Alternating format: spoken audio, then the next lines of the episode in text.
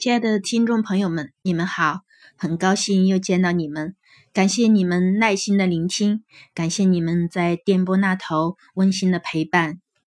昨天有一位商标代理的同行，他气急败坏的跟我说：“商标代理乱象，什么时候才能到头？”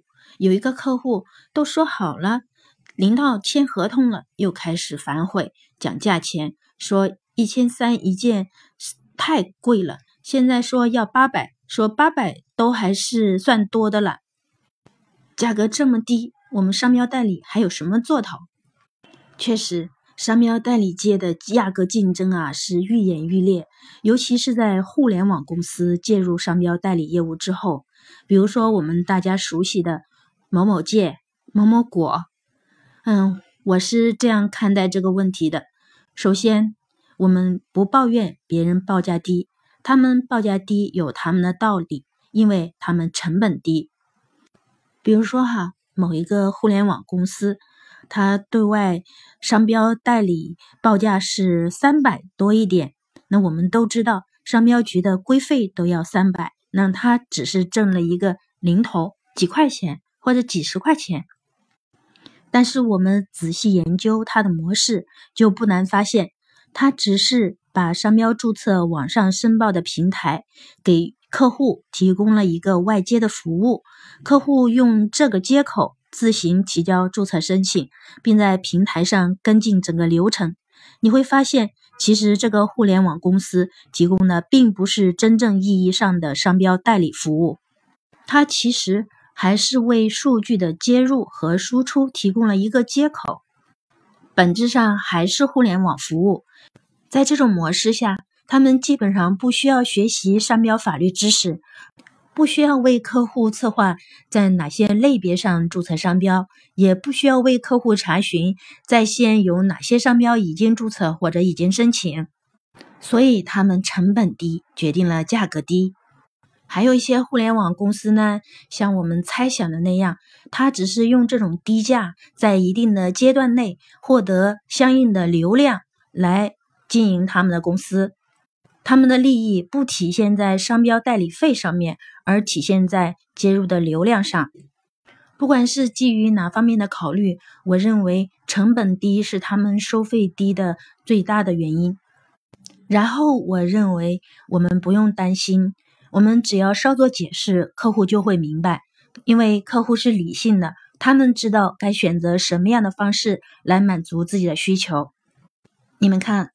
农村老太太养的鸡下的土鸡蛋就比养殖场的鸡蛋要贵很多，那是因为稀缺。然后我们再看定制的西装，就比成品的西装要贵很多，那是为什么呢？那是因为量身定制本身就显得很尊贵。在我们商标代理业也是一样，互联网可以为商标代理提供便利，但是。最终决定商标代理服务是否优质的是代理人的专业素养。互联网数据冷冰冰的，一输入一输出，不可能聪明过我们的人脑，所以根本不用担心客户他会明白，我们比机器贵的有理。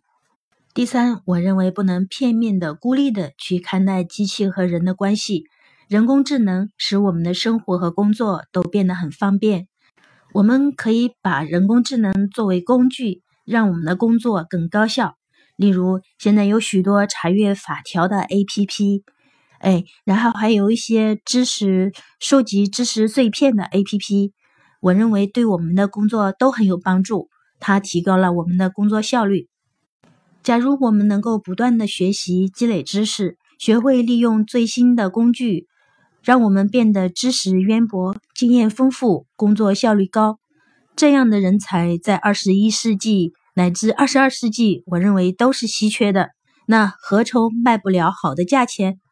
所以说，关键还在于我们要提升自己，我们要成为人工智能不能取代的人才。商标代理这条路还可以走得很远，很有做头。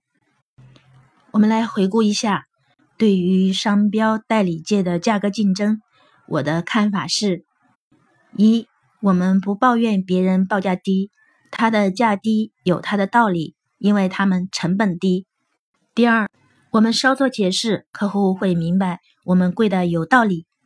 第三，我们不跟人工智能对立，我们要把人工智能的机器变成我们的工具，提高我们的工作效率，让我们成为机器智能、人工智能不能取代的人才。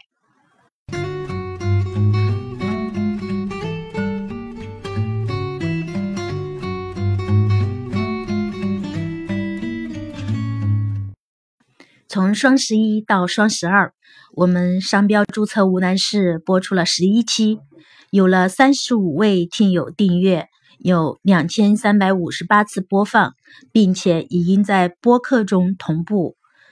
听友付费的问题有四次，并且有三次付费的旁听。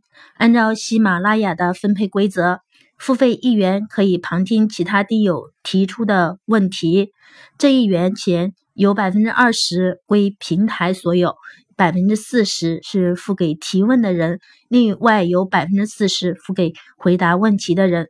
所以提问不仅可以获得知识，而且在未来旁听越来越多的时候，也会有经济上的收益。那么商标注册无难事变成了我们大家一起的事啦。如果您认可我们的节目，请您动动手指在。手机上把我们的节目分享出去，让更多的人可以从中受益。感谢您的支持。